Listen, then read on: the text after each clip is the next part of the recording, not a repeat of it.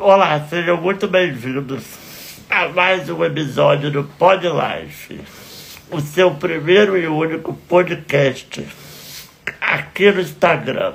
Eu sou Ricardo Tostes. O Pod Life tem episódios semanais toda terça-feira às 8 da noite, aqui no meu perfil. E logo após o encerramento da live, o episódio estará disponível nas principais plataformas de áudio. Para encontrá-las, basta acessar o link no meu perfil. Não deixe de seguir e curtir, a, curtir e compartilhar essa live. E também peço que vocês me sigam aqui no Instagram. Esse episódio tem o apoio dos meus parceiros da dimensão crack.bet. Durante o episódio eu vou falar um pouco mais sobre eles. A convidada de hoje do Pod Life tem 25 anos. Entrou na faculdade de medicina com apenas 16 anos, se formando muito nova. Hoje é médico e nutricionista especializado em especializada em endocrinologia, ginecologia endócrina. É atleta IFBB Pro Bikini, uma vez campeã Pro Champ, participou do Mister Olímpia 2021, que é o maior campeonato de fisiculturismo do mundo. Ela morou na Califórnia morou na Califórnia, Madrid e Gold Coast, na Austrália e Montreal, no Canadá. Sempre com o intuito de aprender novos idiomas, que é uma das suas paixões. Hoje ela fala quatro idiomas. Ama esportes e antes de entrar para o fisiculturismo e se tornar atleta profissional, jogava handball e vôlei, mas acabou tendo uma lesão no joelho esquerdo. E com isso precisou. Com isso precisou começar a fazer musculação. E foi aí que iniciou sua paixão pelo fisiculturismo. Hoje ela é, hoje a minha, hoje ela é coach de várias atletas, em sua maioria em sua maioria mulheres da categoria biquíni e Wesleys. Hoje terei a honra e o prazer de conversar com a Maria Júlia Lemos, mais conhecida como Maju Lemos. Esperando aceitar. Já Olá, Maju! Ah, tudo bem? Tudo bem, e você? Como está? Também estou ótima, graças a Deus. Quero agradecer aqui, Ricardinho, pelo convite, viu? Fico muito feliz de estar aqui com você hoje, trocando essa ideia. Um, tenho certeza que a gente vai esclarecer bastante dúvida. Sei que você tem bastante pergunta legal aí para a gente estar conversando.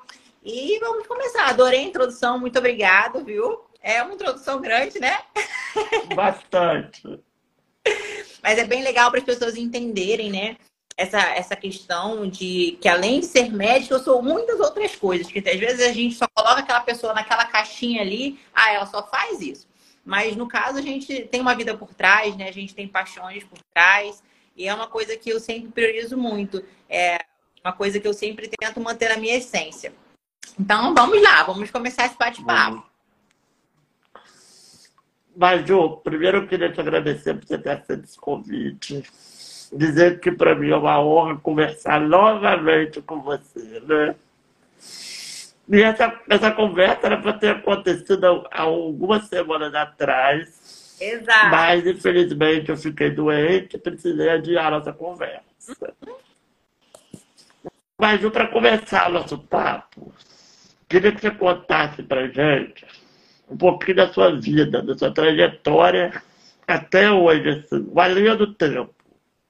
Vamos lá, é uma linha do tempo grande, hein? É, Mas vamos, vamos, vamos tentar resumir aqui, né? É, vamos lá. Desde novinha, sempre gostei muito de esporte, sempre gostei, assim, de estar inteirada dentro das coisas da escola. Então, eu sempre fui bem ativa nesse sentido, né? Sempre gostava de ser aquela aluna número um, sempre foi muito de mim isso, de ser muito estudiosa. Então, isso é, também foi uma, uma das minhas buscas, né, por, por estudar idiomas. Então, já viajei bastante para poder estar tá, é, aprendendo novas línguas, né? Inclusive, quando eu fui para Madrid, eu não sabia nada de espanhol para aprender lá, né? Porque a melhor forma hoje, né, Ricardinho, de aprender língua é você estar tá inserido realmente naquele ambiente, né? Da língua em si, da língua que você quer aprender. Então, isso foi uma das minhas paixões. Até hoje é. Infelizmente, eu não tenho esse tempo todo de estar tá estudando línguas, mas isso era uma das minhas paixões quando eu era muito nova. E a, o esporte também foi muito isso, né? Tanto que, como você mesma falou, é, na faculdade eu tive uma lesão no joelho, tive que fazer operação, bem novinha, tinha em torno de 18 anos. Então foi aí nesse momento que me propuseram essa questão de fortalecimento, né? É, muscular para eu poder conseguir estabilizar o meu joelho logo depois da cirurgia. E foi aí que assim, fiquei inserida na parte da academia, me apaixonei realmente. Isso já estava quase ali no meio da faculdade. Foi quando eu comecei a trocar um pouco o esporte, né? que eu jogava handball, jogava vôlei e basicamente vivia a minha vida em torno daquilo ali. E a partir eu tive uma lesão, eu tive muito medo de pisar na quadra de novo. Vou te falar que eu pisei em quadra muitas poucas vezes depois que, que eu lesionei e fiz a cirurgia. Então, foi uma válvula de escape para mim saber que tem a musculação ali. E assim, eu sou muito 880, né? Então, se era para eu entrar na musculação, eu queria entrar no extremo da musculação, que é o quê? O fisiculturismo.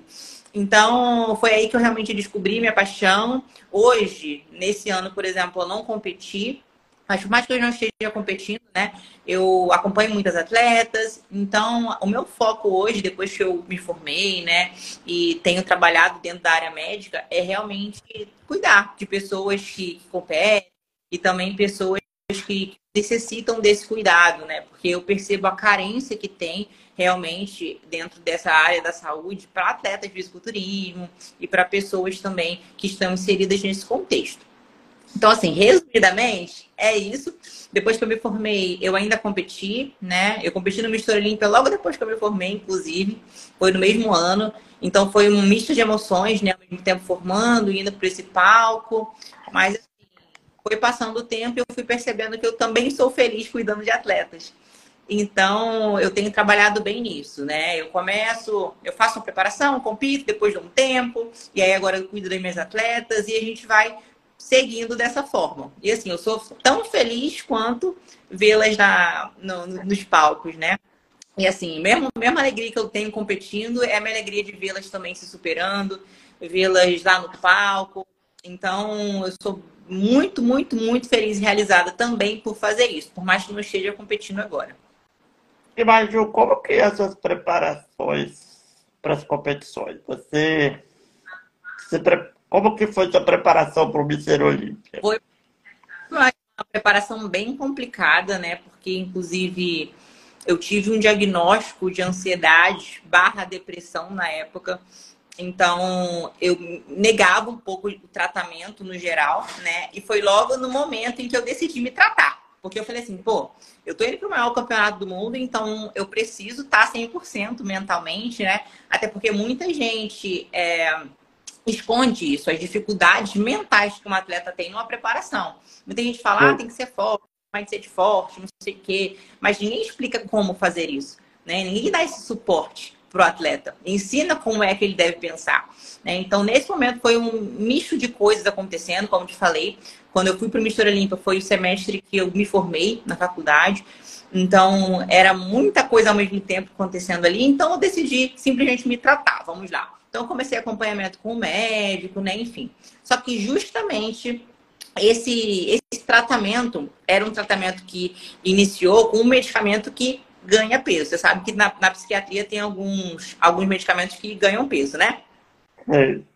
Exato. E aí, assim, ela me passou e eu falei assim: olha só, eu não sou leiga, né? Eu conheço. Eu sou médica também. E eu sei que esse medicamento falam que ganha peso. E ela falou assim: não, pode ficar tranquilo, isso aí é coisa da cabeça das pessoas. E eu comecei a fazer, porque a partir do momento que a gente olha um profissional para acompanhar, né? A gente confia naquele profissional. Então eu comecei a usar e vou te falar que assim, eu fazendo dieta muito restrita, fazendo duas horas de cardio, fazendo tudo certinho, sem errar, meu peso não baixava, só subia. Então eu ficava nadando contra a correnteza ali, né? E fiquei assim, quase um mês usando o medicamento e preparando junto. E só depois que eu tirei o medicamento, que aí sim minha preparação andou. Mas assim, dentro de uma preparação para o atleta, você perder quatro semanas sem evolução, vamos dizer, é muito tempo. Né? Quatro semanas para um atleta pode ser para uma pessoa normal, pode não ser muito tempo, mas para um atleta é quase determinante na preparação. Né? Então, nesse momento aí, eu, foi uma preparação muito difícil, tive que ficar muito restrita em calorias no geral, muitos cargos. Foi a época que estava na questão da pandemia, então você tinha que fazer quarentena em outro país. Então, eu fiquei 15 dias no México. Então, assim, foi bem conturbada, né? Foi uma preparação, assim, bem difícil. Mas deu tudo certo, graças a Deus. Competi nesse, nesse palco incrível. Logo depois, duas semanas depois, eu competi de novo num, num campeonato profissional. Fiquei em segundo lugar. Então, assim, foi um semestre de muitas conquistas para mim. Mas cada preparação é preparação, né, Ricardinho? Tem preparação que é mais tranquila, tem preparação que puxa um pouco mais. Então, depende muito de como você tá no início da preparação. Depende é, quanto de peso você ganhou no tempo preparado. Então, tem várias situações que, que implicam, assim, uma preparação. Mas a, a do Mistura Limpa, em específico, foi a mais difícil para mim. Maju, quantos prêmios você já ganhou até hoje? Então, a minha trajetória, assim, no fisiculturismo, ela é bem, como dizem, né, meteórica, porque eu preparei, eu preparei no ano de 2020, né, foi o ano da pandemia, então não teve campeonato nesse ano. Eu preparava, aí falava assim, ah, vai ter campeonato tal mês. Eu preparava para aquele campeonato, não tinha, porque sempre cancelava, né? Quem estava na época entende bem. É, que tudo que a gente, sempre que a gente achava que ia voltar, não voltava, né? E aí eu prepara, preparei no ano de 2020 e em novembro de 2020 eu competi. Eu competi num regional aqui no Rio, né? Foi um campeonato bem pequeno. E uma semana depois eu competi num campeonato que é Pro Qualifier, que a gente chama. Que é um campeonato que dá cartão profissional. E foi nesse campeonato que eu ganhei né? Foi assim meu primeiro campeonato associado assim à parte de Pro Qualifier. Eu já ganhei nesse primeiro campeonato do ano que teve da NPC, né? Que é a, a federação que a gente faz. E como ainda estava nesse processo de pandemia, né? É, o único próximo campeonato que teria na agenda do, do calendário, né? No calendário profissional, seria o Porto Rico Pro, que foi, foi em Bahamas. E aí, nesse campeonato eu fui, e aí eu ganhei esse campeonato de novo, sendo que esse campeonato eu já competi como profissional, né? Eu ganhei o profissional, o cartão profissional em novembro de 2020 e competi em junho de 2021. E aí nesse campeonato eu ganhei e aí eu já fui qualificado para o Mister Olímpia. E aí eu já fui para o Olímpia em outubro. Então foi muito rápido, né? Menos de um ano isso aí. O que seria esse cartão profissional, Maju? Então, vamos lá. A gente tem uma federação que se chama NPC, né? E essa federação você pode competir, né, como atleta amador, ou seja, campeonatos regionais ali que são feitos. É, tem muitos campeonatos regionais, você for ver no calendário, tem campeonato quase toda semana. E normalmente são para pessoas que querem viver aquilo ali em algum momento da vida e não querem levar aquilo ali como um estilo de vida, né? Diretamente, vamos dizer. E aí, a partir do momento que você almeja um cartão profissional, você basicamente quer dar um, um, passo um pouco adiante nessa história, né? Ou você quer competir um pouco mais, vamos dizer que mais sério, né? Que você vai colocar aquilo ali como prioridade na sua vida, ou simplesmente porque você quer ganhar um cartão profissional. Tem muita gente que faz isso, né? Que simplesmente quer ganhar, não vai viver disso, mas quer ganhar. No meu caso, vou te falar que eu fui para esse campeonato nem sabendo direito o que era um cartão profissional, tá? Eu ganhei, foi uma coisa muito inesperada. Eu não esperava que eu ganhasse. Inclusive porque eu sou da categoria biquíni, né? Mas muita gente antes de eu competir me falava que eu era wellness. Então eu fui um pouco, vamos dizer que. É... Não, eu não sei nem explicar direito, mas eu fui um pouco desacreditada que eu poderia ganhar, entende?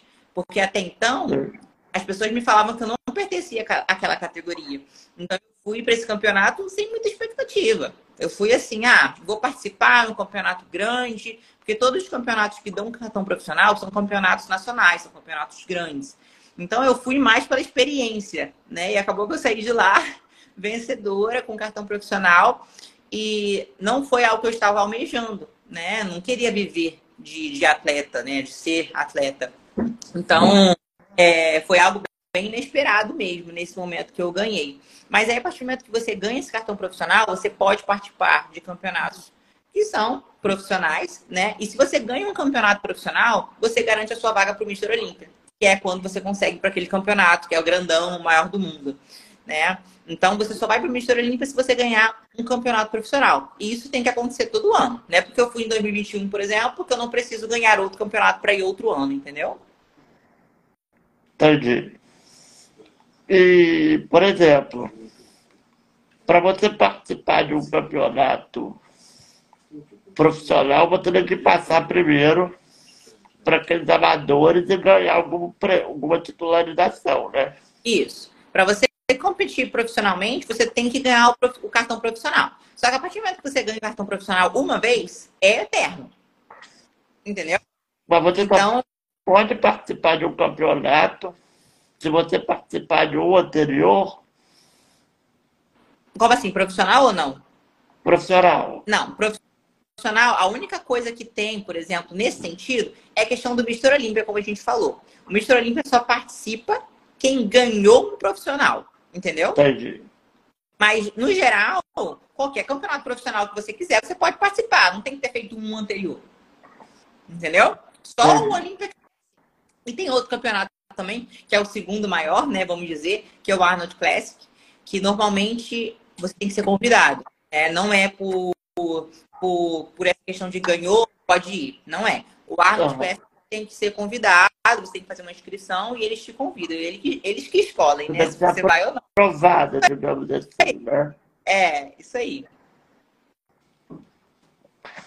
E Maju, voltando para sua faculdade. Ah, vamos lá. Você entrou na faculdade de medicina com 16 anos, né? Você era muito nova. E qual foi o motivo de você escolher medicina? Você, era um sonho que você sempre teve? Vamos lá. A minha questão com a medicina, ela é bem engraçada, porque eu nunca pensei diretamente em fazer uma faculdade de medicina. Para você ter uma ideia, no primeiro ano, eu nem sabia que tinha que fazer vestibular para entrar na faculdade. Eu não sabia. É, isso para mim era uma coisa ainda muito distante, mesmo no ensino médio. Eu só comecei a ter uma noção do que era vestibular no segundo ano. Que aí eu comecei a estudar numa escola que era bem direcionada, né? essa questão de vestibular e eu comecei a entender toda a situação, o que girava em torno do vestibular e especificamente do vestibular de medicina, o quanto era difícil, né? Enfim. E assim, eu via lá na frente que eu queria ser médica, que eu queria atuar na vida das pessoas de alguma forma, mas eu não pensava no processo. Então, eu não sabia que tinha que fazer vestibular, eu não sabia que tinha que passar na prova, eu não sabia de nada. Então, nesse segundo ano, que foi quando eu realmente decidi, falei assim, não, eu vou fazer medicina. Mas por qual motivo, né, Maju? Por conta simplesmente de querer atuar na vida das pessoas, né, de forma positiva, de, forma que a gente conseguiria, né, realmente fazer a diferença na vida daquela pessoa.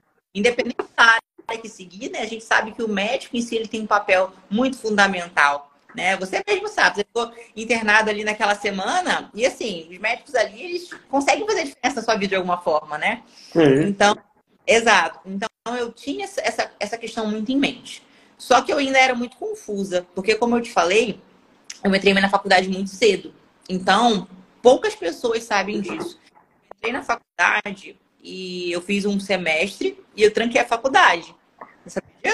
Você já só para recapitular. Ah. Você já passou da medicina para Itaperuna, veio morar em Itaperuna e trancou o semestre. Aham. Eu, eu passei, né? E assim, eu fiz o primeiro semestre e assim, por várias vezes eu me perguntei se eu queria mesmo aquilo, sabe? Por várias vezes eu, eu, eu me peguei pensando, mas hoje, quando eu olho para trás, eu vejo que era muita imaturidade junto, sabe? é, por ser é. muito e por isso que às vezes eu fico pensando se, se assim as pessoas hoje entrarem na faculdade, por exemplo, muito cedo, tem gente no primeiro ano que entra na faculdade.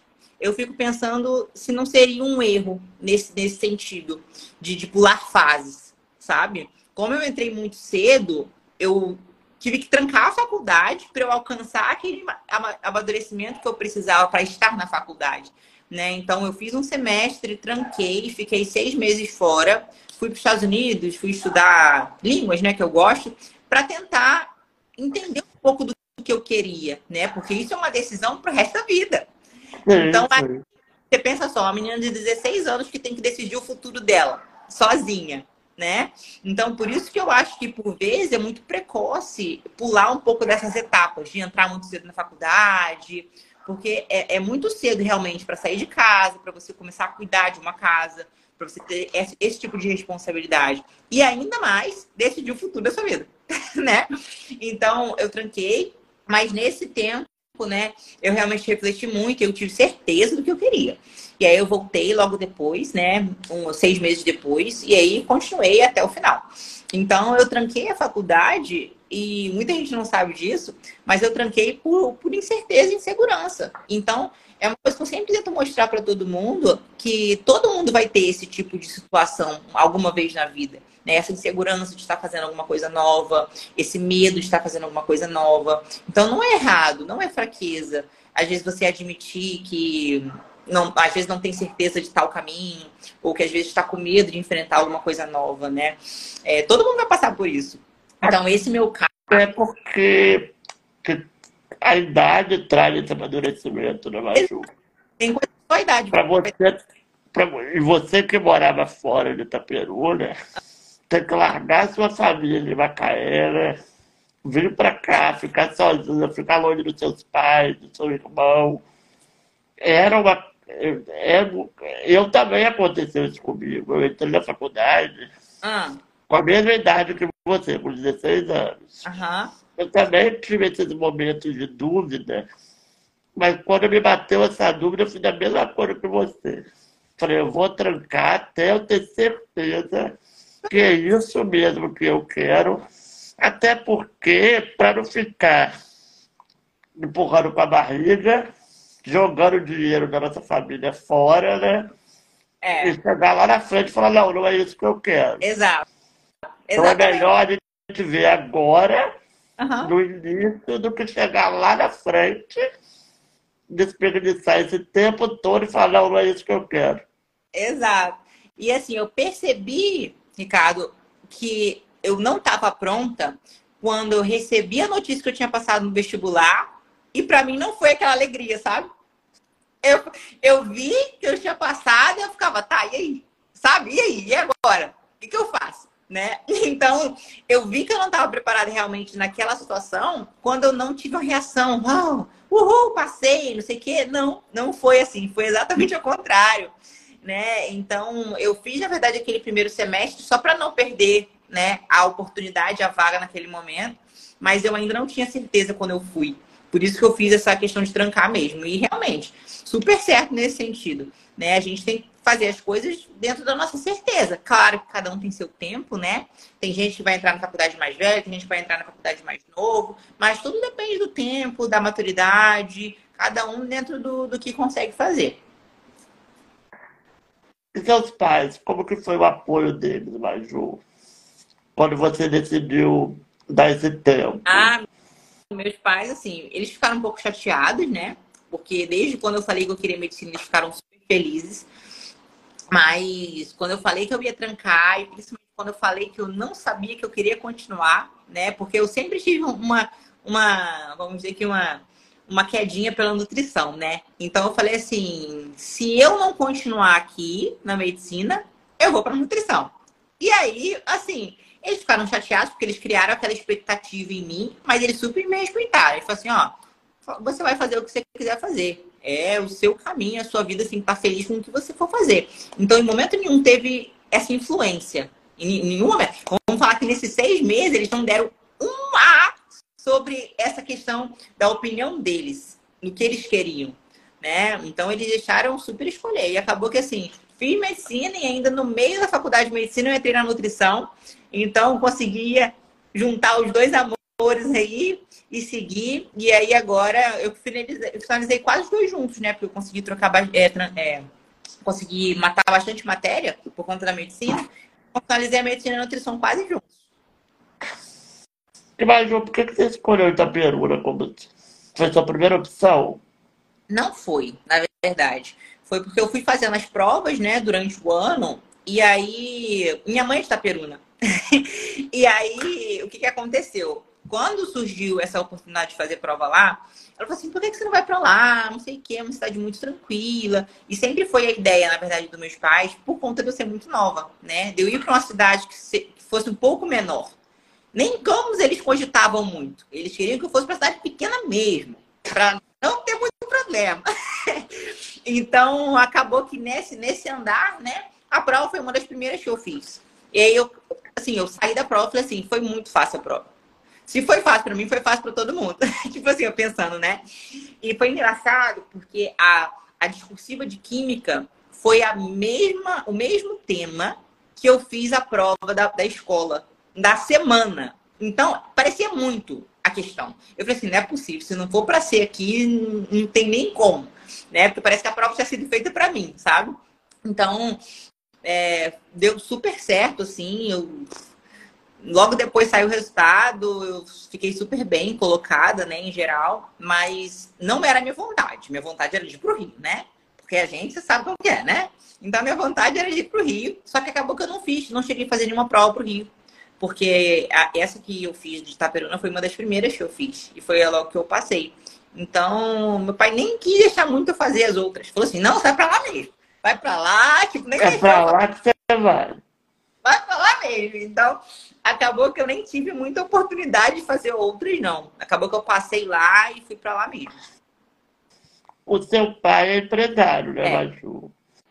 Ele não tentou te convencer a seguir o ramo os empresarial, dois, não? Os dois tentaram, tá? Os dois tentaram me influenciar um pouco, até porque agora meu pai está aposentado, né? Então ele procurava, ele na verdade via isso a longo prazo, já pensando realmente que ele iria aposentar em algum momento. Mas eu mesma falava, eu falei assim, eu não levo jeito para isso. Se eu começar a pegar um pouquinho da empresa de vocês aí, eu vou ir falência, sei lá quantos meses. Né? Então a gente tem que ser um pouco também pé no chão nesse sentido, porque seria muito bom, lógico, pegar algo que já está encaminhado, que a gente tem certeza que vai dar certo, lógico, seria maravilhoso. Mas eu não levo jeito para isso, primeiramente. E, segundo, que eu não me via fazendo aquilo ali. Então, eu sou a primeira médica da família. Né? Então, eu não tive influência de ninguém, não tive apoio nesse sentido, né, de dentro de um grupo médico, nada disso. Mas eu preferi muito mais enfrentar isso sabendo o que eu queria do que pegar já uma empresa toda lá bonitona, tentaram de início, mas eu não, não aceitei muito, não. Até que ficar seu irmão essa opção. Ficou... Não, isso ficou pro irmão mais velho, porque o mais novo também não gosta. Você tem, você tem três irmãos? Tenho. Não, tenho dois. Eu, eu comigo somos três, né? Somos três irmãos. Ah, sim. sim. É. Porque é. você sempre mostra o seu mais novo.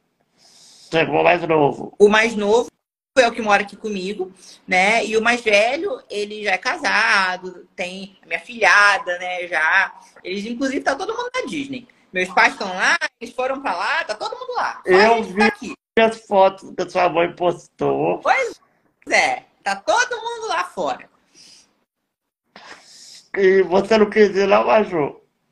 Trabalhar, né, Ricardo? Tá uma situação crítica. Talvez ele trabalhar, né? Pois é, e assim, eu não, não, não me vejo segura a esse ponto de deixar tudo aqui, né? Hoje, querendo ou não, eu tenho uma clínica que eu, eu faço a gerência sozinha, né? Eu acabo que é só eu, né? E as minhas funcionárias, e tem algumas meninas lá que também trabalham. Aí tá na live, mas... Tá lá, tudo que a gente tá falando aqui, tá vendo? Depois ele confirma essas coisas aí. É, mas assim, hoje eu tenho essa a clínica, né? Que graças a Deus está dando super certo. Mas de início, todo início de negócio, né? A gente tem que estar tá ali, é, tem que estar tá vigiando. Então eu não me sinto ainda confortável de fazer uma viagem dessa de duas, três semanas fora, não. E Maju, como que você conciliava a rotina? Porque a faculdade de medicina é integral, né? Uhum. Como que você conciliava essa rotina louca da medicina e conseguir ainda encontrar disposição e foco para se preparar para competições. E manter o físico, né? Porque mesmo fora de competições, você tem que manter um físico, né? Ricardo, vou te falar que hoje eu olho para trás, eu nem consigo pensar em fazer tudo que eu fiz lá atrás. Que era loucura. Era loucura, loucura, que hoje eu olho e fico, gente, tem que ser nova mesmo para fazer isso. Porque hoje eu já fico pensando que já é, para mim já é difícil. Já é que eu sou velha, né? Mas assim, parecia que eu tinha outra energia. Hoje eu não consigo ter esse gás todo. Mas realmente, assim, eu tinha que abrir mão de muita coisa, né?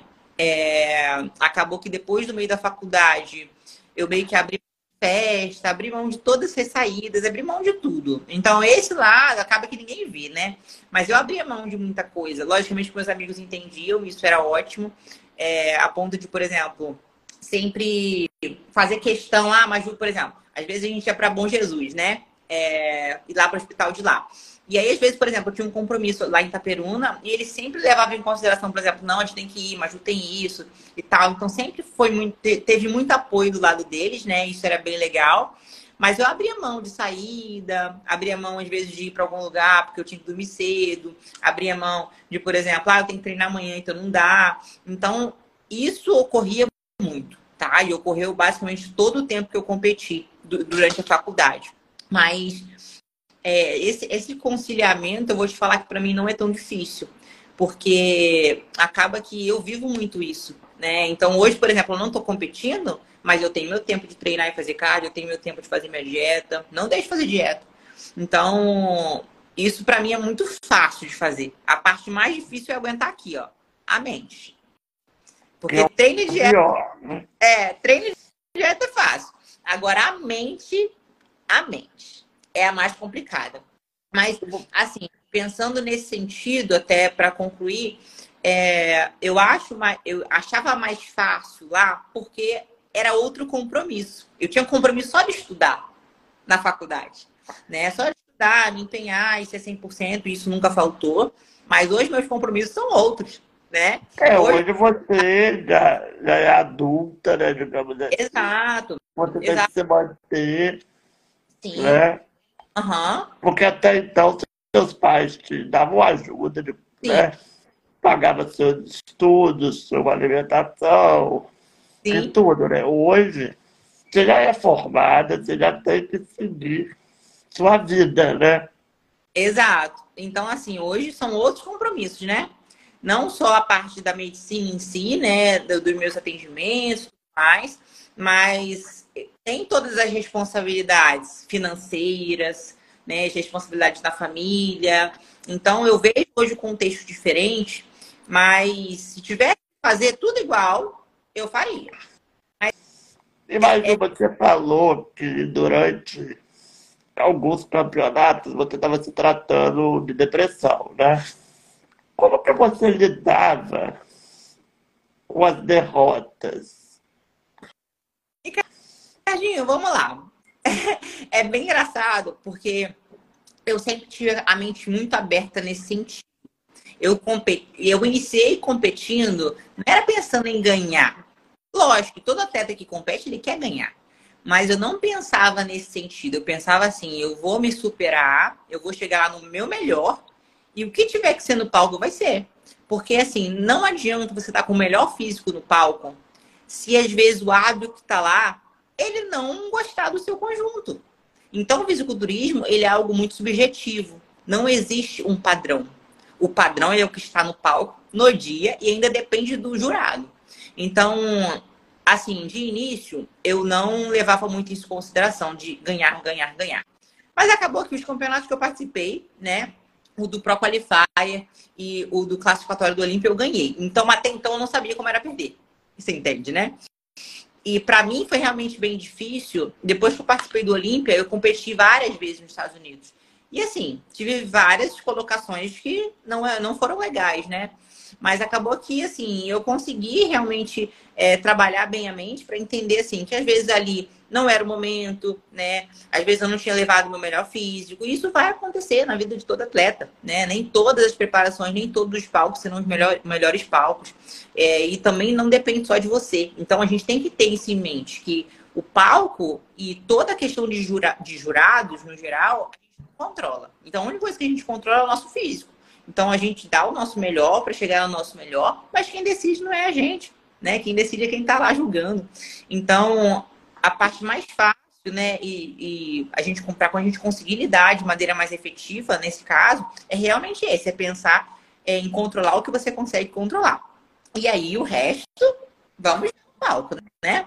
Então depende de todo um contexto. Mas assim, eu nunca estive não tive dificuldade, na verdade, de, de aceitar um pouco da perda, porque a perda ela está inerente em todos os sentidos, não só no palco, né?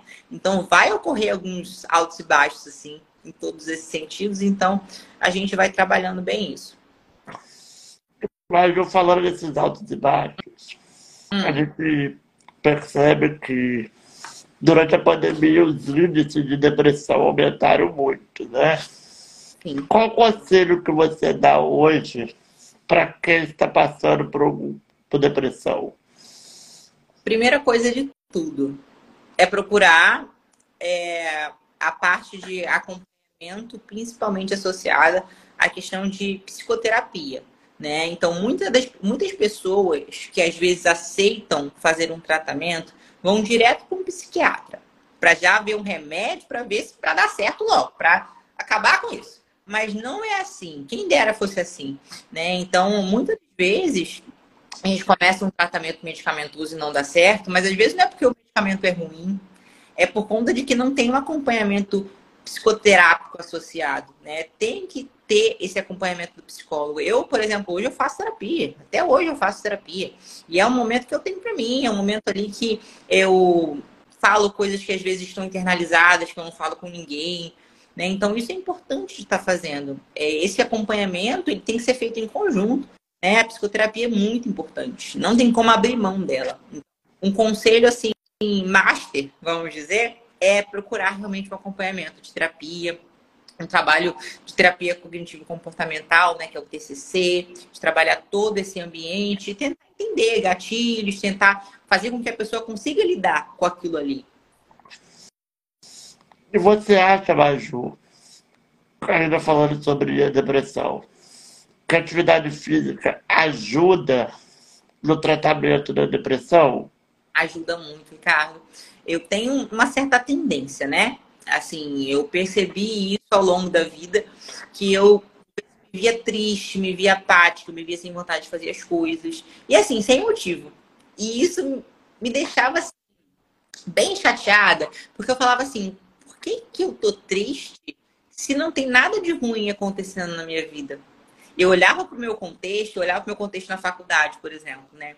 Eu falava, gente, mas eu tiro notas ótimas, eu sou uma ótima aluna, é, eu dou orgulho para meus pais, eu, enfim, e até hoje num contexto desse, né? Pô, eu sou uma profissional, eu sou uma boa profissional, eu tenho hoje é, na minha clínica, enfim, em qualquer contexto, né? Eu olhava à minha volta, via que estava tudo bem, mas eu me dia triste. Então, assim, são sentimentos que a gente não controla, né? São vai bem além do nosso autocontrole e é por isso que normalmente a gente tem que arrumar ajuda, né? A terapia aí é o principal associado, mas a gente consegue perceber muito isso, né, de, de sintomas, quando a gente percebe que às vezes não tem um porquê para estar tá triste, não tem um porquê de você estar tá sem, sem vontade de fazer coisas que você gostava de fazer antes. Então, esses são os sinais que podem ser percebidos normalmente quando a pessoa está num estado mais depressivo, né? Por exemplo, coisas que ela gostava de fazer e não faz, como por exemplo academia. Eu passei por um momento, até depois de formar, tá? Um momento assim bem recente, inclusive, que eu tava no estado bem ruim e eu não queria treinar. Só que eu percebi que isso impactou de forma mais negativa ainda no meu tratamento. Então eu achava que só porque eu não estava com vontade de treinar eu não ia, mas acabava que o impactava de forma negativa no meu tratamento. Então, demorou um tempo ainda para eu conseguir voltar a treinar, para eu conseguir ter gosto para treinar. Porque, como eu falei, um dos, um dos sintomas da depressão em si é essa: é você perder o ânimo e vontade de fazer coisas que você normalmente gosta muito. Então, um dos pontos foi esse, né, da percepção e também aumentou ainda mais os sintomas por eu ter parado de treinar. Então, realmente, o treino ele faz uma diferença. Hoje ainda, por exemplo, eu começo meu dia treinando, porque eu vejo que meu, meu dia fica diferente, eu tenho uma clareza mental muito maior, eu tenho toda a parte cognitiva muito incrementada. Então, para qualquer doença, principalmente as mentais, a parte de atividade física é muito importante, muito mesmo. Você acha, Maju, hum. que a tristeza é a doença do século XXI? Depende, né? Porque a gente, a gente tem aí uma coisinha que bate bem de frente, que é a ansiedade, né? Que ela tá aí é, inerente também no nosso dia a dia. É, normalmente, essas duas elas caminham junto, tá? Dificilmente a gente vê uma pessoa que tem ou uma coisa ou outra, né? Lógico, cada, coisa, cada pessoa tem algo mais exacerbado. Mas você percebe que às vezes um episódio depressivo, ele vem de uma ansiedade exacerbada, e às vezes uma ansiedade exacerbada vem de um episódio depressivo. Então é muito interessante é, essa questão da tristeza, porque nem sempre a tristeza está só uma tristeza isolada. Ela pode ter relação, por exemplo, com ansiedade excessiva. Às vezes uma pessoa, eu vou falar porque assim, eu sou uma pessoa extremamente ansiosa, né? E acredito que é por isso que veio todo esse episódio mais Somos é, dois, então. né? É, porque assim, a pessoa que é ansiosa, por exemplo, ela perde um pouco do controle das coisas, porque a mente dela trabalha tanto e ela fica tão sobrecarregada com aquilo que ela mesma propõe que ela fica meio que paralisada. Ela não consegue botar em ação as coisas que ela está pensando, as coisas que ela tem em mente. Então, isso já desencadeia um episódio de tristeza. Por quê? Porque ela está frustrada, que às vezes ela não conseguiu colocar aquilo ali no papel, tirar, na verdade, do papel, né? ou colocar aquilo ali em ação. Então, eu diria que, assim, além da tristeza, tem a ansiedade. A ansiedade, ela tem o seu papel aí bem importante nesse século. Então, você acha que a ansiedade que é a doença do século XXI? Acho não, tenho certeza. Maju, o que você recomenda para ajudar a controlar essa ansiedade excessiva? Vamos lá. Assim, a gente acabou de falar um ponto, né? Que é importante, o ponto da atividade física, que por mais que a pessoa não goste de fazer, eu sempre falo, dá uma chance. Faz um tempo, né? E vamos avaliar como que essa atividade física ela vai impactar na sua qualidade de vida, porque realmente ela, assim, faz diferença nesse sentido, né? Mas assim, tem toda uma questão que a gente tem que observar quais são os gatilhos dessa ansiedade, né? Então, não tem nada nem nada muito genérico para falar. Lógico que assim, uma organização de ideias é importante, ter um acompanhamento psicológico é importante, né? Mas, por exemplo, tem pessoas que têm uma ansiedade associada à parte de é, trabalho, vamos dizer. Então, o que que naquele trabalho está desenvolvendo essa ansiedade um pouco maior? Tem paciente meu que fala assim, eu só tenho pico de ansiedade no trabalho. Quando eu chego em casa, eu fico tranquilo. E aí você já sabe o que, é que a gente tem que mexer. Né? A gente tem que avaliar o trabalho daquela pessoa. Ah, o que, que é? Tem muito, muitas tarefas para serem feitas, são muitas cobranças. O que está causando essa ansiedade? Então, uma das coisas mais importantes é exatamente essa: a gente entender o gatilho dessa ansiedade. É entender o que está provocando a ansiedade. Porque a partir do momento que você não corta pela raiz, não vai ter medicamento que vai dar jeito. Entende? Então, é assim, perceber essa questão da ansiedade é importante vários processos, realmente. Entender o gatilho é muito importante. E aí que entra a parte da, da terapia. A terapia ela te ajuda a ver isso. Ela te ajuda a deixar mais claro essa questão. Né? O que, que é que está causando ansiedade? O que, que é que está. Qual que é a origem desse sentimento, dessa emoção? Entendeu?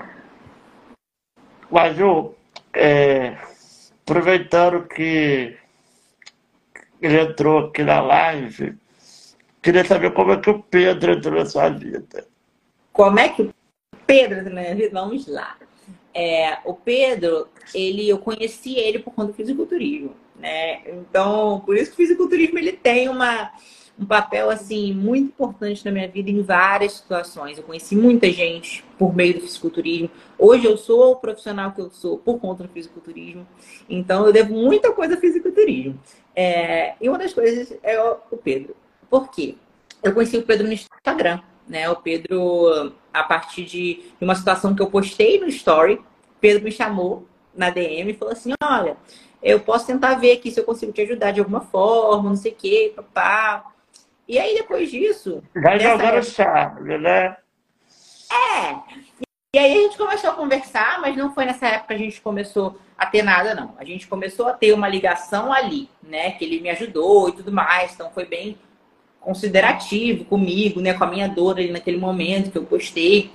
Então, ele deu um jeito ali de resolver meu problema naquele primeiro momento, mas não foi naquele momento que a gente começou realmente a ter alguma coisa, não, né? E aí, depois, sei lá, de quase um ano que a gente se encontrou num campeonato, né? Aleatório, assim, que ele tava competindo. E aí, depois disso, a gente começou a conversar, né? A gente começou a conversar no WhatsApp e acabou. A gente nunca mais desgrudou. Então, foi situações por conta do fisiculturismo. O meu problema que eu cheguei a falar no story, né? Foi do fisiculturismo, foi algo relacionado a coach na época. Então, ele deu um jeito ali para mim naquele, naquele momento. E aí, logo depois, a gente, como a gente já se conhecia, né? A gente se encontrou no campeonato e aí acabou, né, moço? Estamos juntos até hoje. Vai fazer quatro anos já. Eu acho que nada mais que justo. Ah. Já que a gente estava falando Pedro, ah. a gente chamar ele para participar de um pedaço. Para ele Vamos contar a versão dele. Olha só, eu não sei, na verdade, se Pedro está em casa, porque Pedro foi para a célula da igreja. Mas talvez tava... você chame... Vê se você consegue chamar ele aí. Aqui? Mas é. eu aqui na live? É. Mas eu consigo convidar? Não. Vou tentar ver aqui. Isso aí.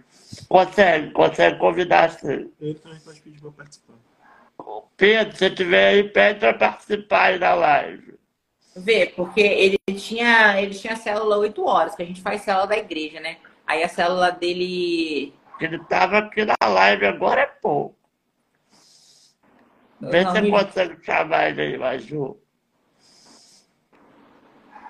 Aqui? Esse aqui eu não consigo, aqui eu não tenho essa opção. Ah, ele tá aí. Ele tá aqui, ó.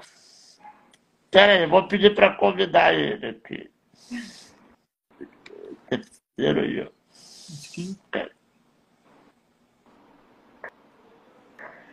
É, Mandei tá... pra ele. Ele acabou de gritar, falou que tá assistindo. Amor, para você entrar. A gente mandou convite. Eu mandei convite aí para ele. Tá. Ah. Ele acabou de gritar, tô assistindo, lá de cima.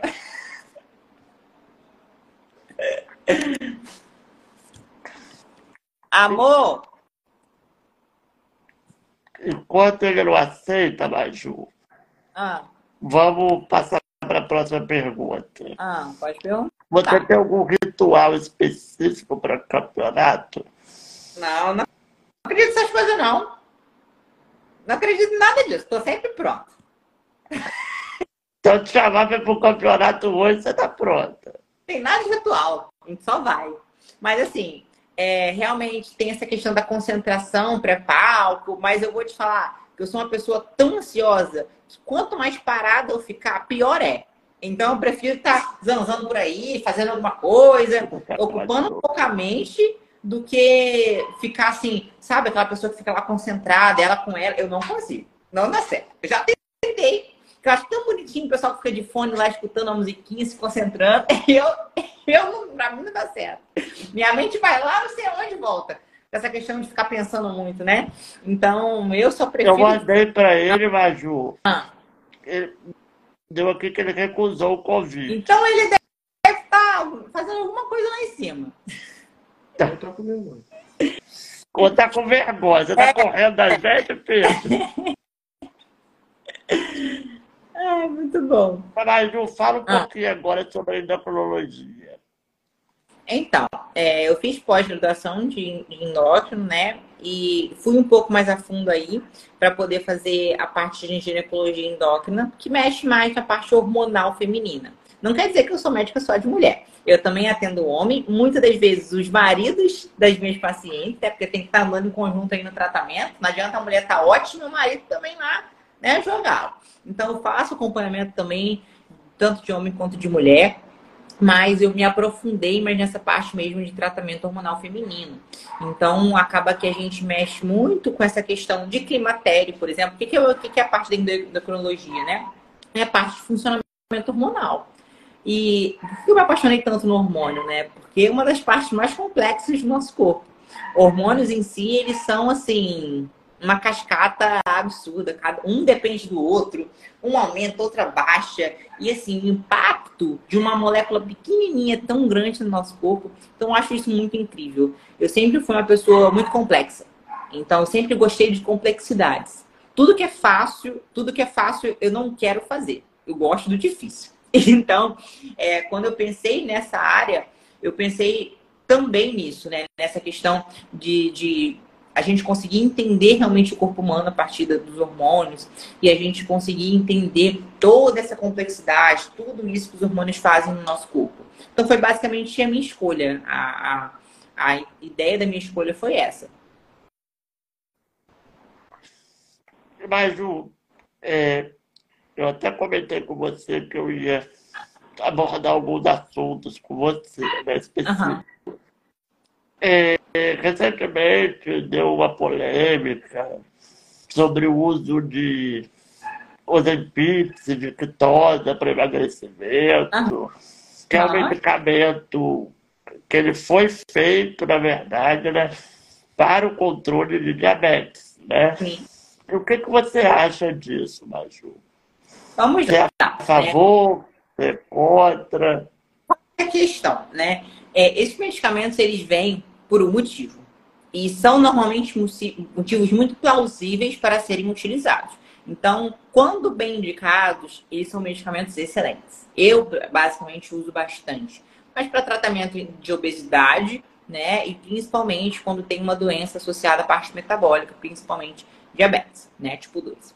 Então, eu não sou contra o uso, inclusive eu amo. É uma das coisas assim que a gente mais faz, né, para tratamento, principalmente associado ao emagrecimento. Mas emagrecimento em pessoas que precisam emagrecer, né? O que eu vejo muito é o uso descarado, por exemplo, pessoas que são magras utilizando para não ter fome, né? E isso as pessoas acham que esses medicamentos eles são só para inibir fome, mas estão errados, porque eles têm implicações metabólicas também, né? Eles têm outros outros comprometimentos ali que não são vistos. Porque a única coisa que o paciente sente é essa, essa questão da inibição de fome. Mas dentro do nosso corpo estão, estão acontecendo diversas situações por conta do medicamento. Então, essa é a problemática de você utilizar um medicamento sem indicação. Entende? Então, não é que o medicamento é ruim, o medicamento por si só é ótimo, maravilhoso. Mas a indicação inadequada desse medicamento que eu não sou a favor. Porque é muito ruim você ver faltando nas farmácias para pessoas que realmente precisam, por conta dessa, dessa compra inadequada e nesse uso inadequado desse tipo de medicamento. Há pouco tempo estava até em falta, né? Não estava. Tá? Uhum. Tanta gente. gente. Exato. Estava gente... comprando. Uhum. Mas você acha, Maju, esses tipos de medicamento não teriam que ter um, um controle especial, tipo remédio controlado? Com certeza. Já passou da hora disso acontecer. Né? Principalmente porque é um medicamento caro, né? A matéria-prima é cara, né? Esses dias estavam falando assim, torno de um quilo da matéria-prima é sei lá quantos milhões de reais. Então é algo caro. Por isso que hoje a caneta na farmácia é cara, né? Mas assim, não só pelo valor em si, né? Mas pelas implicações metabólicas que esse medicamento ele pode causar. Então deveria ter, precisar da indicação médica para compra e não você chegar lá e simplesmente comprar só porque você quer usar, né? E, e o que, que a sua opinião, Maju, sobre o uso de suplementos? Como creatina, é, pré-treino, né, essas coisas. Sim, hoje o, a parte de, de suplementos no geral, ela está sendo muito utilizada, né? principalmente a parte de creatina. A creatina hoje é o, é o, suplemento que tem mais estudos corroborando os benefícios de uso, né? Então, passou, ultrapassou muito essa questão de que só pessoas que vão para academia que podem usar. Hoje a gente tem é, uso de creatina, por exemplo, em idosos sarcopênicos, uso de creatina em gestantes. Então, a gente tem benefícios em diversos estudos associados a, diferença, a diferentes populações, né? Então, o benefício hoje do uso da creatina, ela é ó, quase universal. Para todos os tipos de pessoas, a gente tem um benefício específico associado à parte da creatina. Logicamente que existem alguns casos bem específicos que talvez a creatina ali ela não vai entrar muito legal, né? Mas quase na maioria das vezes o paciente ele pode utilizar e vai ter um benefício bem bacana com ela. Mas agora falando de outras suplementações, como por exemplo pré-treino tem que ter muito cuidado com os de pré-treino, principalmente porque olhar a tabela de informação ali do que, que tem naquele pré-treino, porque às vezes eu vejo pacientes, por exemplo, consumindo um pré-treino para treinar 8 horas da noite, né? E aí, às vezes, tem dificuldade de dormir, né? E chega lá e fala, doutor, eu tô com dificuldade de dormir. O que, você toma? Eu tomo um pré-treino quando eu vou treinar às 9 horas da noite. Aí vai lá, tem cafeína, tem um monte de estimulantes que impactam no, no, no treinamento, né? E lógico, tem alguns, alguns pré-treinos que eles têm, assim, doses muito elevadas de algumas coisas e que podem causar efeitos adversos, né? Como, por exemplo, palpitação, tremores finos, sudorese excessiva. Então, é, é sempre muito interessante estar avaliando e também entender a sensibilidade que aquele paciente tem a algumas substâncias. Porque nem todas as substâncias são para todo mundo. E às vezes eu, eu que sou bem intolerante, né? a essa questão de uso de estimulante no geral, às vezes eu uso um, uns pré-treinos que eu passo mal, que eu fico nauseada. Então, tem que ter muito cuidado. Assim, se a pessoa nunca usou aquele pré-treino, por exemplo, vai com calma, avalie se tem alguma coisa que você não pode, se você, você não possa tomar, né? Mas suplementações no geral, normalmente gosto muito de que tem indicação para tomar. Não é que você vai comprar alguma coisa lá na Não é chegar na loja de suplemento, né? E e comprar o que você acha que tem que comprar, não. Exatamente. Uma coisa que eu sou muito contra, Ricardinho, é, são a questão de multivitamínicos prontos.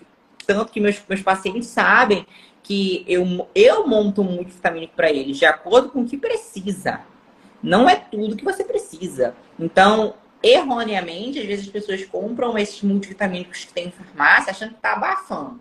Mais de duas, uma ou aquele multivitamínico ele não vai ter nada de dose adequada para aquela pessoa, ou ela vai estar suplementando coisa que não precisa, e as coisas que precisa vai, estarão subdosadas. Então, eu não sou a favor, porque isso é uma, um perda de dinheiro, né? Dinheiro no lixo, não gosto. É, mas gosto muito de fazer suplementação bem direcionada. Coisas que realmente precisam. Nada em excesso e nada também muito abaixo do necessário, né? Então, essa avaliação eu não abro mão todos os meus pacientes, independente do objetivo deles.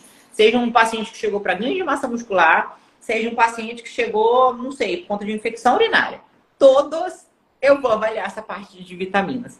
Porque a gente acertando essa questão, né? Eu vejo muito deficiência de vitamina B12, muita deficiência de vitamina D3, vejo muito, é muito comum. A gente fala e às vezes a gente acha que não. Mas quando você pega um nossa, deficiência de ferro, comum demais tá? Então, a gente acha que não, mas muitas pessoas têm vários sintomas no dia a dia delas que estão associados à deficiência de vitaminas e não sabem.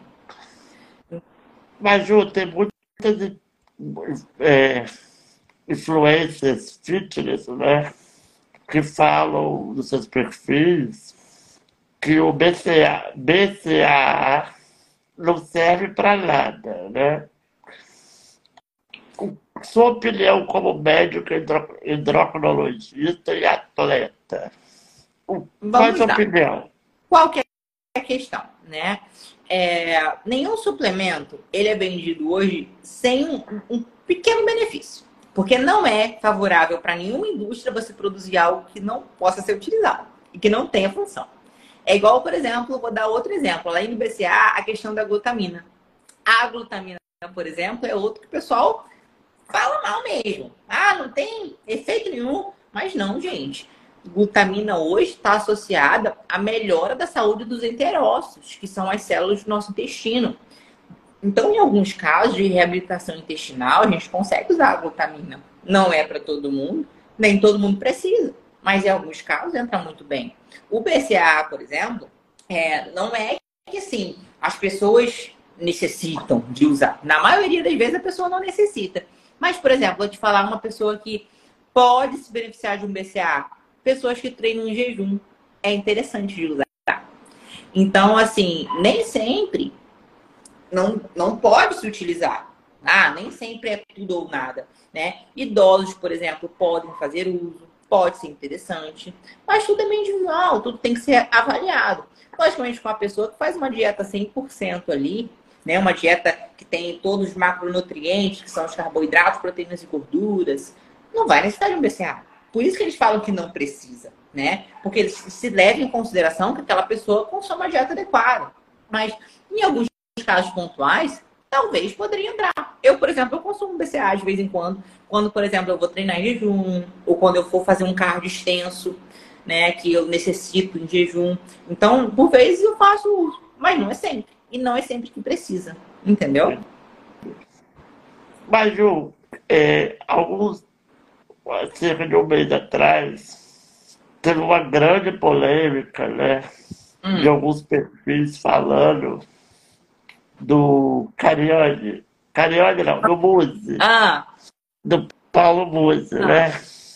É, eu, não, eu não me interei muito sobre o assunto, mas o que, qual foi a- o, o, o fator gerador dessa polêmica? vamos lá. Ricardinho está querendo se inteirar aí, né? Vamos lá. Qual que é a questão? O que, que aconteceu, né? Houve aí, vamos dizer que uma brincadeira com ele, né? Um, um outro youtuber, ele fez uma brincadeira falando que o Muzi, ele não é natural, ou seja, que ele faz uso de hormônios para fins estéticos, né? Essa foi a brincadeira que, que houve sobre esse outro, outro youtuber que fez em cima do, do Paulo Muzi. Isso chegou no ouvido dele de alguma forma, né? Não sei como, mas chegou. E ele ficou mega irritado, porque ele meio que tenta ficar na paz nessa, nessa questão, né? Ele é né? É, ele fica neutro. Porque, ao mesmo tempo que ele sabe que não, não se pode utilizar hormônios para fins estéticos, né? Fica um pouco na cara que o, o físico dele, ele tem com a ajuda de hormônio. É, no mínimo, curioso ele ter todo aquele físico musculoso sem uso de hormônio, né? Mas tá tudo bem, não tem problema. Ele não precisa falar que ele usa hormônio. Só que esse carinha aí que acusou ele de uso de hormônio, ele ficou sabendo e ele ficou meio bolado, entendeu? Basicamente foi isso que aconteceu. E aí ficou toda uma repercussão em cima disso, né? Que aí o pessoal falava, ah, o uso não fala que ele usa hormônio. Por que, que ele não fala? Ele fica negando. E o pessoal fica chateado também com esse quesito, né? Dele não Dele assumir. Fazer uma propaganda, né? Como se Exato. qualquer um conseguisse chegar naturalmente no físico que ele chegou, né? Exato. Então ficou meio essa, essa ideia, né, do pessoal ter ficado um pouco chateado exatamente por isso. Porque, assim, o pessoal sabe que existe esse uso para fim estético, né? Mas ao mesmo tempo ele nega. Então o pessoal ficou um pouquinho, assim, chateado realmente com essa questão. E por isso que ficou todo esse, essa, esse bafafá aí em volta desse, desse assunto. Mas o que, que você acha, Maju, sobre o uso de hormônio? Depende, uso de hormônio para quê? Tem uso de hormônio para tanta coisa. Por quê? Vamos lá. É, Para hoje, fins estéticos. Então. tá, para fins estéticos. O que que eu penso, né? Não vale a pena uma pessoa que não não usa esse hormônio para fins específicos, como por exemplo, um atleta que está em, em, em preparação para o campeonato.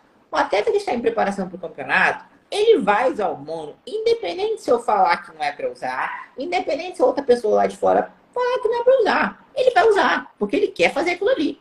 Entende? Isso é um contexto diferente. E às vezes ele tá com aquilo na cabeça, o quê? Ele sabe que para ele chegar num padrão de físico que está no palco hoje, ele vai ter que passar por aquilo ali. Então aquilo ali é uma escolha. Ok? E ao mesmo tempo que ele escolhe isso, ele entende que podem haver colaterais que serão irreversíveis. E ele está de acordo com isso. Isso é um ponto. Agora, a questão de um, de um paciente normal chegar aqui e falar assim: ah, mas eu quero ganhar, ganhar massa muscular. Mas a criatura não faz uma dieta, não chega a treinar pelo menos umas três vezes por semana e quer usar hormônio? Não, não concordo. Porque essa criatura, ela vai ter muito mais efeito colateral do que benefício. A gente tem uma máxima aí que para uma pessoa usar hormônio, seja ele qual for, mas principalmente associada à parte. Eu só dar um recado, Maju. O Arthur entrou na live. Ah. O Arthur Pereira. Ah. Eu tô doido para convidar você, Arthur, para participar do podcast. Já ah, tentei, eu já tentei mandar um direct para ele, ah. WhatsApp. Depois você olha aí, Arthur. Por favor. Foi a partir dele que eu e o Pedro a gente se conheceu, sabia? É, foi o Cupido. Foi. O Cupido é maromba. Eu falo com ele também qualquer coisa, se precisar mais pra frente, você me fala, tá? Tá bom. Combinado. É, e aí tem essa questão do, daquele paciente que não faz o básico já querer usar hormônio para fim estético. Eu não concordo. Porque aquela, aquele paciente ele vai ter muito mais efeito colateral do que, do que benefício no geral. Então, assim, a gente tem uma questão que tem muita associação, né? De que uma pessoa ela tem que estar tá ali com bastante massa muscular, que ela tem que estar tá, é, no nível de treinamento bem adequado para ela pensar em usar hormônio para estético. Se não faz isso, não tem para que usar. Então, eu sou um pouco contra. Você acha, então, que as pessoas que usam o hormônio sem controle, sem uma prescrição médica, vão no futuro possam ter problemas. Talvez. Assim, é, o uso prolongado de forma inadequada pode trazer problema, tá? Mas qualquer uso, qualquer, em, qualquer, em qualquer situação, até aquele paciente que às vezes está ali fazendo uso para uma competição, por exemplo, mesmo ele, ele usando, né, sabendo que ele vai ter malefício, pode ser que traga, pode ser que não. Entende? Até para o paciente também, que às vezes não compete tudo mais, pode ser que ele tenha, pode ser que não. Então, é, a gente fala que é um jogo de roleta russa. Você não sabe o que vai vir. Pode ser que você use e não tenha nada. Pode ser que você use e tenha tudo. Então, tem pessoas que vão pagar para ver. Tem outras que não. Então, tem que estar tá com isso muito elucidado na cabeça, né? Você está disposto a poder correr risco disso, disso, disso, disso. Se a pessoa tiver, ela vai na dela, entende? Mas também aí vem uma questão seguinte, né? Às vezes o acompanhamento pode evitar que algo aconteça. Não quer dizer que vai acontecer, mas que se for acontecer, a gente consegue evitar de forma muito mais fácil. Controlando exames, avaliando exame laboratorial de imagem. Então, são muitas coisas que a gente consegue evitar de acontecer, né, com o acompanhamento. Mesmo que às vezes não seja um médico que esteja passando. Entende? Eu tenho muitos pacientes por exemplo, não sou eu que passo hormônio. Não sou eu. Eu não passo hormônio para aquele paciente. Mas o paciente faz uso e é o meu papel acompanhá-lo. Eu acredito que assim, é de uma ignorância muito grande um médico hoje falar que não quer, não quer acompanhar um paciente porque ele é usuário de esteroide. Isso aí já é um preconceito. Então, a gente basicamente abraça esse paciente. Esse paciente ele tem que se sentir ouvido, ele tem que se sentir cuidado. Mas não vai ser eu que vou tirar o hormônio, eu vou colocar. Se, logicamente, estiver entrando num risco de vida ali, eu vou falar: olha, minha criatura, teve, já teve situações que eu tive que retirar o hormônio de um paciente.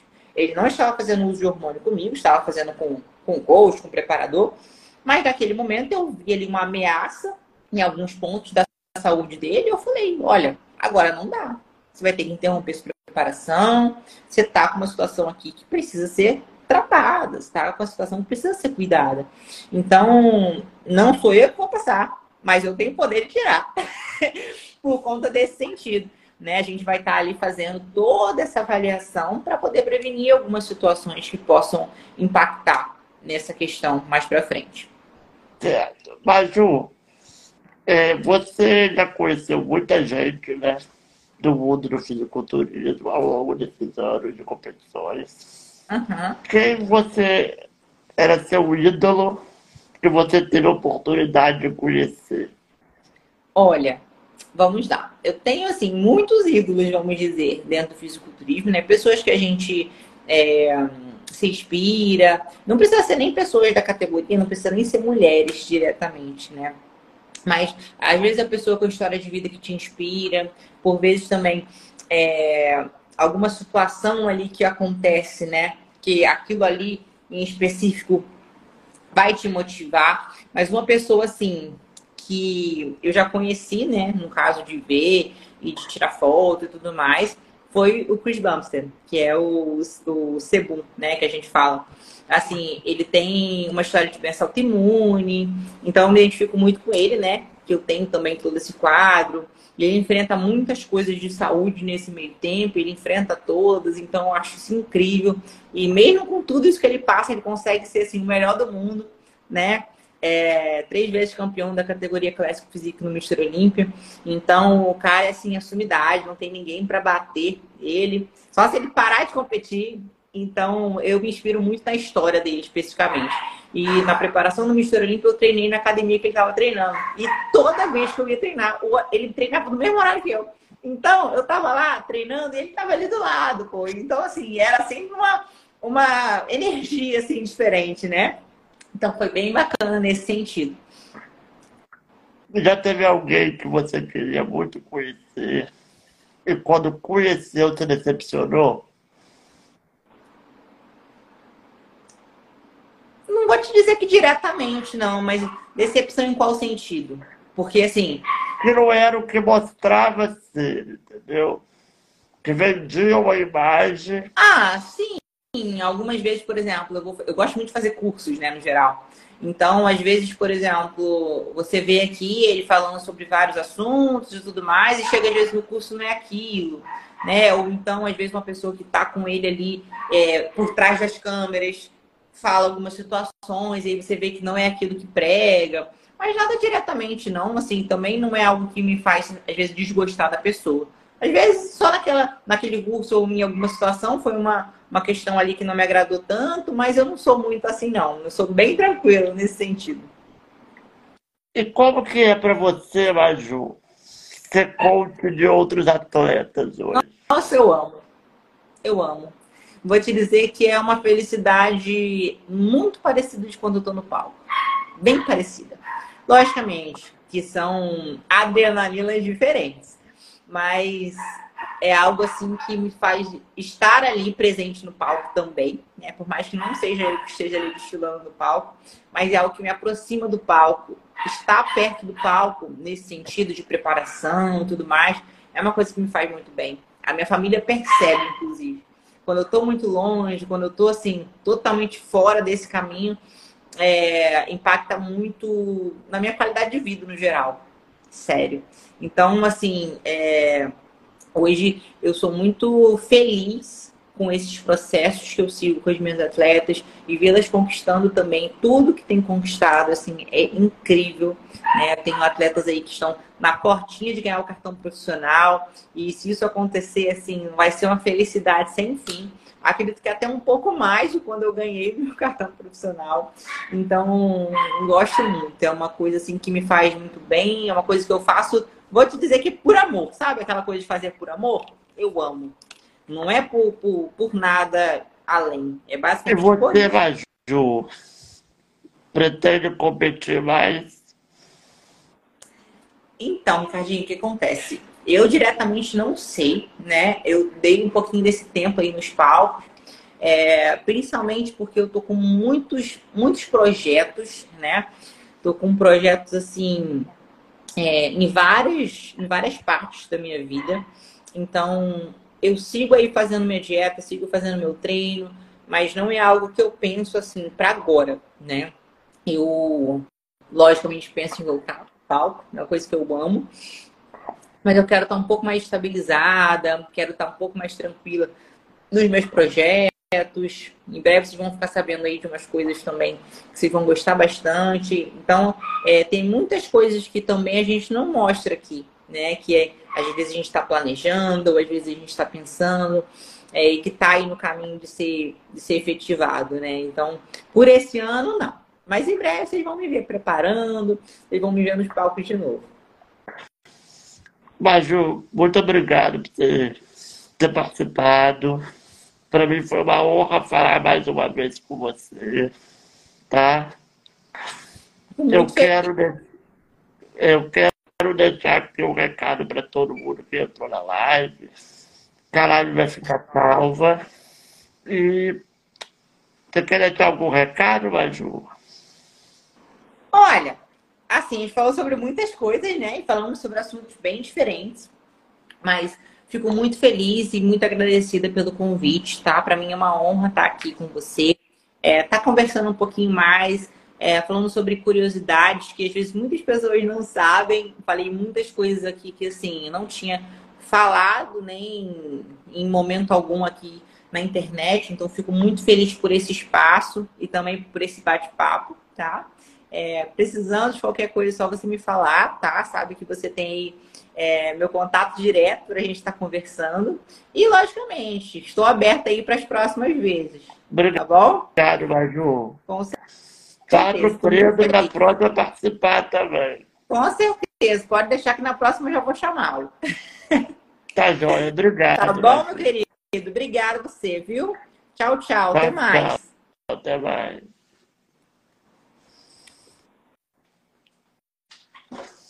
Gente, não perca o próximo episódio da próxima terça. Tá bom? É, já já esse episódio com a Maju Lemos estará disponível nas principais plataformas de áudio, tá? Obrigado pela atenção de vocês e por estarem aqui até agora.